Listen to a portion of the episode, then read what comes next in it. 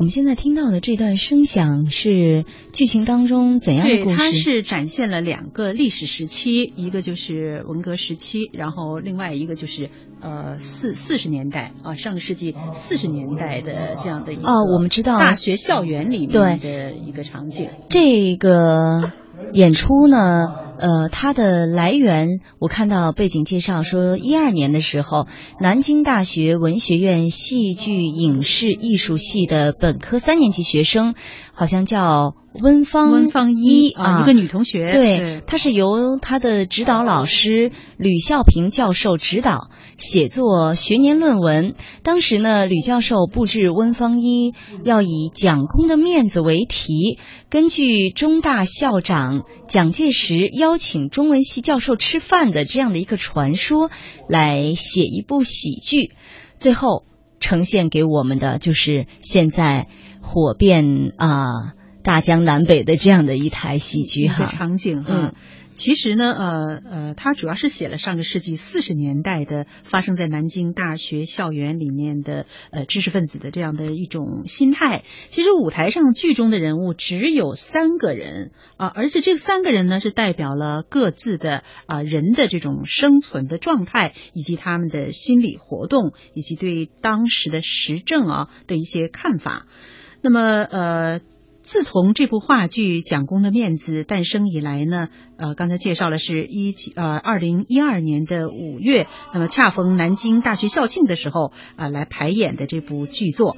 那么自从它诞生了以后呢，就一直是啊非常的呃非常的火爆啊。那迄今呢，这部剧已经在南京啊、上海啊、北京啊、天津啊、重庆、广州、深圳等几十座中国大陆城市和美国的旧金山洛。洛杉矶、达拉斯，还有休斯顿，还有波士顿、纽约、华盛顿等地演出了二百多场了，已经。哦，那一三年的时候，好像这位写作呃这出戏剧的剧本的学生，上海戏剧学院的这位学生温芳一呢，就被院方授予了呃编剧大学生剧本写作一等奖。这样的奖项，而且呢，南京市作协也授予了他，年度文学新人奖。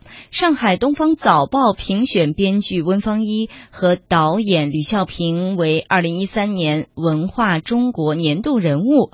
二零一四年呢，这部剧又入列了江苏省文化厅的舞台艺术精品工程。二零一五年，这部剧又获得了江苏省第九届精神文明建设五个一工程奖。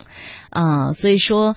从它的诞生到现在，不但在票房上，在演出的关注度、吸引眼球的方面，嗯，它有很大的业界的关注，而且呢，在。官方的这些评选当中，在业内的这些评比当中，他也获得了非常好的成绩。嗯，其实呢，说实话，我自从知道这个呃《蒋公的面子》这部话剧这么火爆以来呢，我就特别的关注。那么几次也没有买到票，因为我如果在国家大剧院啊打开这个。呃，这个演出票的这个位置的话呢，就看到一片的空白，就是说全部的售罄了，所以呃也很难得啊，在四月初的时候，呃，呃我有机会来观赏了这部话剧，所以就想把话剧我的采访以及我录下的这些音响呢，啊，跟听众朋友一起来分享。那么伴随着呃蒋公的面子这部话剧的口碑与热议，那么也引发了各方面的关注。那么因几次学术讨研讨会与这个主创人员，也就是吕孝平教授的相识，一位台湾中央大学的教授，同时也是台湾剧场的资深编导周慧玲女女士呢，也走进了我的视野。因为在那天演出的过后呢，那么演员在谢幕的时候就啊说了啊，跟台下的观众说了，说他们的导演啊就在这个观众席当中，而且在啊他也是在目送着观众啊这个走出剧场，所以我就。结识了这个台湾的导演周慧玲女士。那么接下来呢，我们就来听听我对周慧玲女士的采访。好，就是像刚才我们说的哈，周导演，就是您作为台湾导演，一家开始呢，我在看这个节目单或者我在查资料的时候，并没有把台湾导演这个里边起的作用。好像是在我脑海当中留下很深的印象。我印象中就是最初是学生编剧，然后这个大学来排演的。那昨天看了以后，呃，就像我刚才说的，就还是有一些导演的改编的一些不重要的作用在里面。那请问您是怎么跟南京大学这个剧团结缘的？呃，这个缘结的可早了，其实是跟。二零零八年的时候，我就应邀出席南京大学的一个大型的学术会议，所以这里面的一些老师，呃呃，其实是之前有那个机缘就认识了。然后我们在一些学术的场合有过一些呃不同的老师有些交流，那后来就跟这个吕孝平老师是熟识的，那我们也一见如故。那当然在这过程里面，我就呃二零一三年的时候我就听说了这个戏，那时候我人在英国开会，那呃后来呃我们在一四年的时候有碰面，那他就呃。在一五年的时候，他就跟我发了一个这个 WeChat，跟我说，嗯，他有一笔经费，然后想要做这个舞台技术上面跟舞美上面的一个提升，那让我推荐人。那呃，因为我自己除了在学校教书，我有一个自己的专业剧团，那我一直都持续在做创作。那我自己是编剧呃导演，我大部分的戏都是我自己导的。那呃，我自己写剧本，自己导演，所以呃，他跟我提的时候，对我来讲，我想了一下，因为呃，两岸的这种合作的交流已经有十几二十年，可是大部分都是整个团来，整个团去，呃，工作人员要呃混在一起工作，这样的例子不是没有，但是少，因为两边的工作的呃系统、工作的模式、工作的方法都非常不一样，所以那时候呃，我想了一下，就我帮他先推荐了两个资深的。呃，一个我们的舞美王梦超老师，还有就是呃灯光设计呃黄诺行老师，他们都非常的资深，在舞台的历练上面都有二三十年的这个时间哈。那因为我觉得呃要一个资深的人才有办法去处理到你的设计的概念落实之后，怎么样去解决这个系统系统衔接的问题。那他们呃，王梦超老师跟这个吕孝平呃碰面了以后，我就被算计进去了。原来我并没有想要来担任这个导演，因为我觉得这个戏已经做到一个程度，我来当导演的时候，我觉得有一点掠人之美，这个 让我觉得这是有点不太道德，而且没什么意思。所以其实基本上我刚开始的时候并不并没有接受。那后来是一个非常神秘的事件让我接受了。嗯，其实这部戏呢，从开始创作，然后到后来的一路走红，就是您更看重这部戏的哪些地方？呃，我在二零一四年的时候，南京青奥，我刚好在南京，刚好这个呃江南剧院演出。那个时候我是呃认真的呃就去看戏了，跟少平联系上我去看戏。之前我看视频，我大概瞄了一下剧本，读了一部分，就觉得呃这是一个还蛮清晰的作品，就很清新的一个小品。是的。那我看了以后，我觉得说，哎，这个戏其实还蛮有趣的，因为它非常的嗯清淡，呃，可是还有一个隽永的味道在那个地方，所以让我觉得。呃，这个整个的戏的那个呃，就是那个气质吧，或者那个氛围还蛮好的。我觉得这是呃，就觉得这个戏比我原先的预期的，我觉得它应该不是不是学生的作品。我也觉得是。呃，我其实即便是那时候看，就是就是他们这几位演员，我想说，因为那时候给我的认识都说，哦，他们是文学院的学生。我说文学院学生如果能是有这种功力。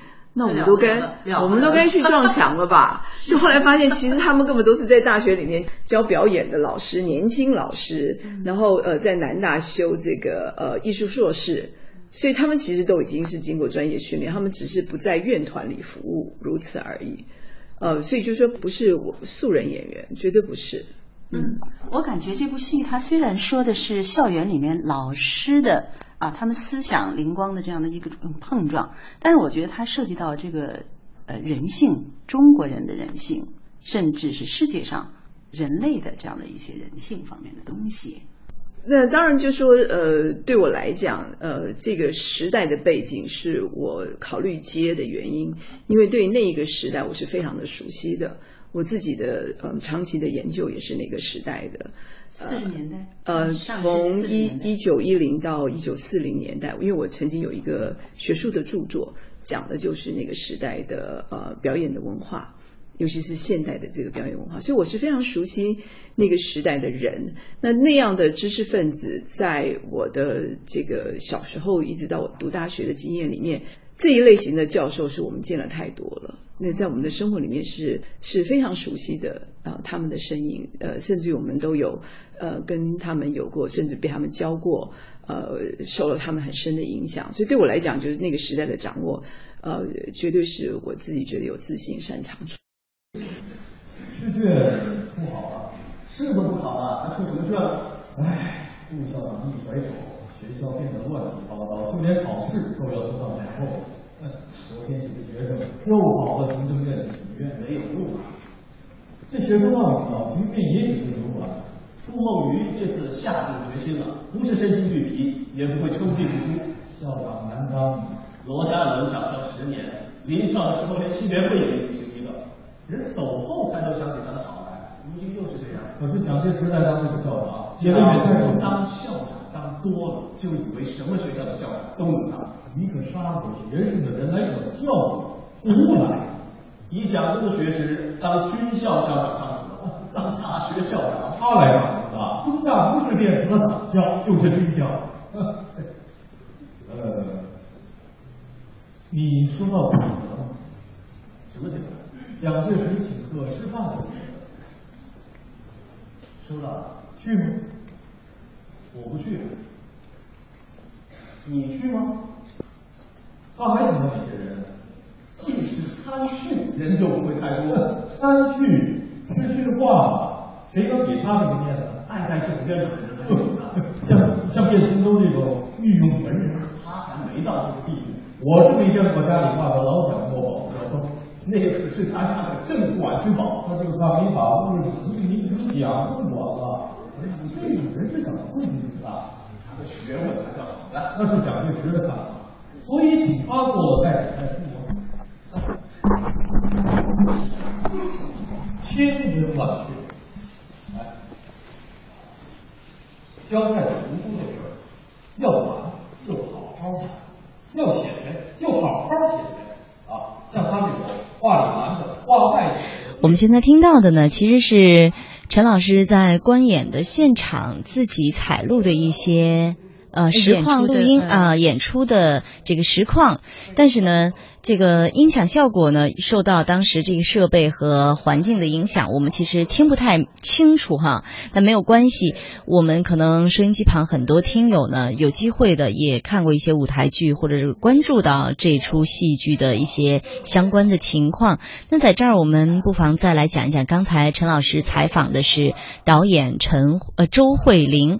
周慧玲女士呢，其实在在这出《蒋公的面子》这出戏当中，她担任的是一个什么样的角色？嗯，其实这出戏已经是演过了啊，我的印象是演过了。那么周慧玲女士呢，她也是非常尊重这个主创人员的，比如说尊重这个编剧啊，温芳一啊同学，还有这个当时温芳一是在大三的时候，好像是创作了这个剧本，那么她也是非常尊重啊这个指导温芳一的这个教授。啊，这个吕教授，嗯，那么他其实是在边边角角的做，也不光是边边角角，就是啊，他是啊，怎么说？我看到他改介绍说他是改担任的是改版导演，哎，改版的，对对对，他非常尊重这个原创，所以呢，呃。呃，这个后来我还采访了一些这个主演，就他们也比较尊重这位台湾导演。那么台湾导演他是怎样领会这部剧的主线的？然后呢，他是怎么样的分析这个角色的？那接下来呢，我们再来听一段我对周慧玲女士的采访。那你认为那个时代的知识分子，尤其是校园里面的大学老师，他们身上就有哪些闪光的地方，或者哪些人性当中的弱点？呃，我看作为一个创作者，我最不喜欢把人性呃这个类型化或者是风格化。我比较看重的是每一个创作里面，我们怎么样赋予呃每一个角色人物他自己的生命。跟他的情感，他的很深层的心理的矛盾跟冲突，他在那个时代里面，就是你要去彰显这个时代。如果你不从人物单一去认识、去深入的认识、去挖掘、去表现他的话，那个时代都是空的。像他们几个角色，我觉得就我们挖探出一些很有趣的一个嗯对比。那呃，比如说石任道是一个。在学术跟在他思想上面，他非常受到西方的这个启蒙的。那呃，他是一个理想性很高，而且受到这个西方的呃这种思想的自由主义思想的一个启蒙的人。所以呃，对他来讲，他很坚持的一个就是，只要有不平之处，他一定要讲出来。嗯，那他是这样子的一个人。但是呢，他在行动力上是非常有问题的一个人。他根本没有任何的行动力，他自己生活里面，他所有的冲突矛盾都是他石太太在后面帮他打点的。所以我觉得石太太这个角色就变得很重要。呃，围棋要有石太太这个角色，他虽然分量很轻，可是没有他来凸显的话，我们看不到这个人物的弱点。一个角色不让我们看到观众看到弱点，他一点都不可爱，他就是个讨人厌的家伙。但是石任道其实是很可爱的。所以你把那个戏有一场人的家里的。本来就有，这个都是剧本。我从头到尾，呃，对我一个导演来讲，我最不喜欢的事情就是去改变任何的去修改剧本。因为我自己是一个剧作家，我完全不需要靠修改剧本来满足我自己的自我的这个实现。我喜欢一字不动的去呃呈现这个剧本。呃，那他跟石正道跟夏小山这个角色就变得很有趣了。夏小山是一个呃看起来是一个这个呃云淡风轻的人物，好像是一个风雅的，然后呃不不太去谈这个莫谈国事。他其实里面的他的个性里面有一个最深层的恐惧，就是对于这个这个权势，对于这个主政者的这种管理的一个压力。所以他只要一听到他听到那个进行查事，他就觉得说莫谈国事，我们不要谈了。可是呢，他作为一个知识分子，他难道对于国事不关心吗？他当然关心。所以在相当的程度上面，他是期待时任道去说出他自己很多的潜台词。可是这个时任道也了解，可是有时候时任道就说过头了，他就会觉得讨厌了，因为说过头时候他就会变得咄咄逼人。这是他们俩师兄弟两个人会呃产生一些局语的这个地方。所以你看到这个这一对，因为他们是虽然是同门，还是有一点点长幼的关系，所以那个两个之间其实是互补的。而卞从周这个角色是另外一个，他是在当时就是他是选择呃跟这个当局合作。我们来说，呃是一种体制内改革的这样子的一个知识分子啊，这样子的一个权力跟权力，知识分子跟权力的关系，其实也是我们非常熟悉的。包括我们这一代知识分子，其实都是很多我们的同学、我们的朋友都在面临，也都在做这样的一个选择。因为我觉得人不是生活在真空里，他肯定要当然当然涉及到社会的方面。对，所以这三个角色就是说，你去呃跟着演员工作的时候，其实我们很多的部分是在挖探这个东西。所以你所有的表现、所有的表演、所有的呃这个呃顿点、所有的这些这些呈现，都必须建立在一个内在的一个逻辑跟角色人物的一个动机。所以我们主要的这个其中的一部分的调度是在这个地方。呃，当然就是说在舞台上面，这次我们给的这个舞台设计。呃，是让一个虚实交错的，因为这个里面有很多的时空，所以怎么样在时空当中回忆跟呃，其实两两段你都可以把它当成是回忆，没有哪一段呃是更真实的。呃，对彼此的记忆，对自己的记忆，总是都有很多的主客观的因素，呃，改变了我们的记忆。所以在舞台上面，他就是就是真的去南大拍了一个照片，然后把它切割开来，所以看起来是一个完整。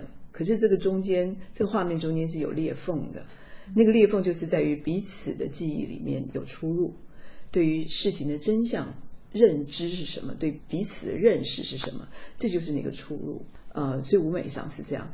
那嗯，那灯光上面当然就是更细腻的去跟随着人物的在呃不同的时空的记忆里面的游走之间来做变化。那因为我我自己的导演手法就是呃我喜欢用一些呃音乐时代的音乐，还有这个呃中间特别为这个戏做的配乐。那我长期的搭档是陈建奇，呃这边的观众其实非常熟悉他的。那音乐我注意了，音乐很美。他是特别除了那几段的我们选用的当时代的流行歌曲以外。嗯，呃，大江东去就有时代的跟痕迹，包括他那个，就观众一进场，他那个渲染出来的那种氛围，那个是我觉得特别精心。这是周周璇的呃，这个中山春，其实唱的是南京，把人带到那个是南京那个地方，对，那是一九四一年，你你知道那首歌吗？我不知道，反正就是有那种痕迹。其实我很意外的，因为这首歌是我们小时候特怀旧那种可是我对我来讲，我就很讨厌那个歌，因为很烦。我就觉得那个是编导的。用心，对我们来讲，它是说的。我们怎么样让让观众，而且这个也是很有趣，就是这个明明是从南京或者是从上海唱南京，从四零年代一直唱到香港，唱到台湾。我们小时候听到都觉得这种歌，我再也不要去理会它。但是要要去带出那个时代的氛围，当然就是用这样的歌。那另外的意义就是，哎，在这边的观众其实大部分都不知道这首歌，那那也是很好，就是我们重建了一个被遗忘的记忆吧。就跟我们跟观众之间的交流的意义也是在这个地方。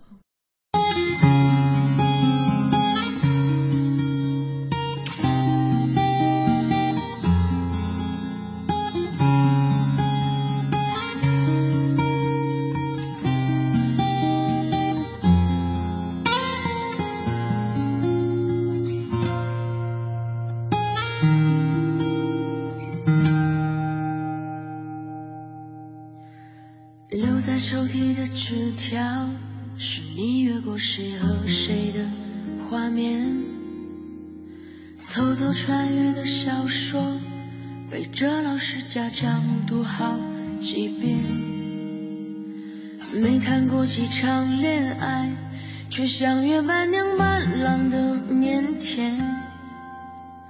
青春发育那几年，还许着小孩干爹干妈的诺言。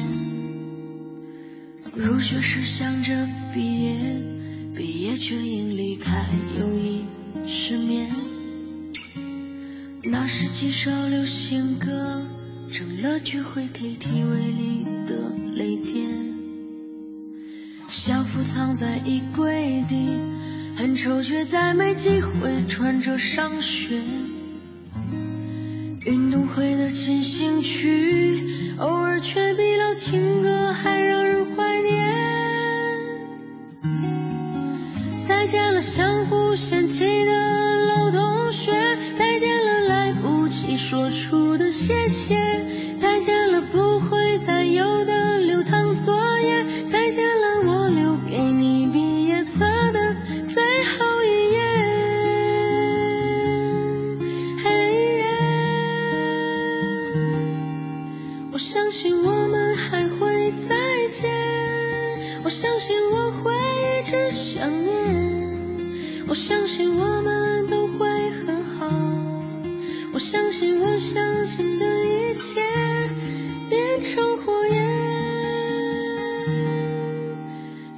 照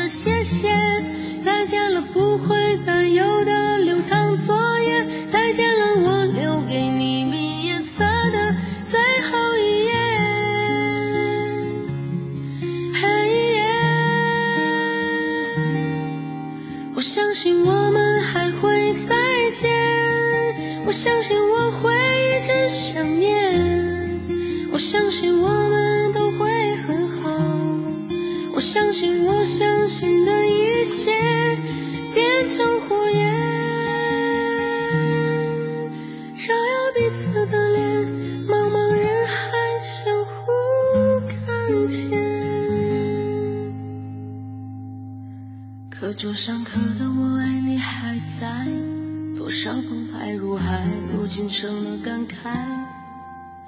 谁的青春不迷茫？其实我们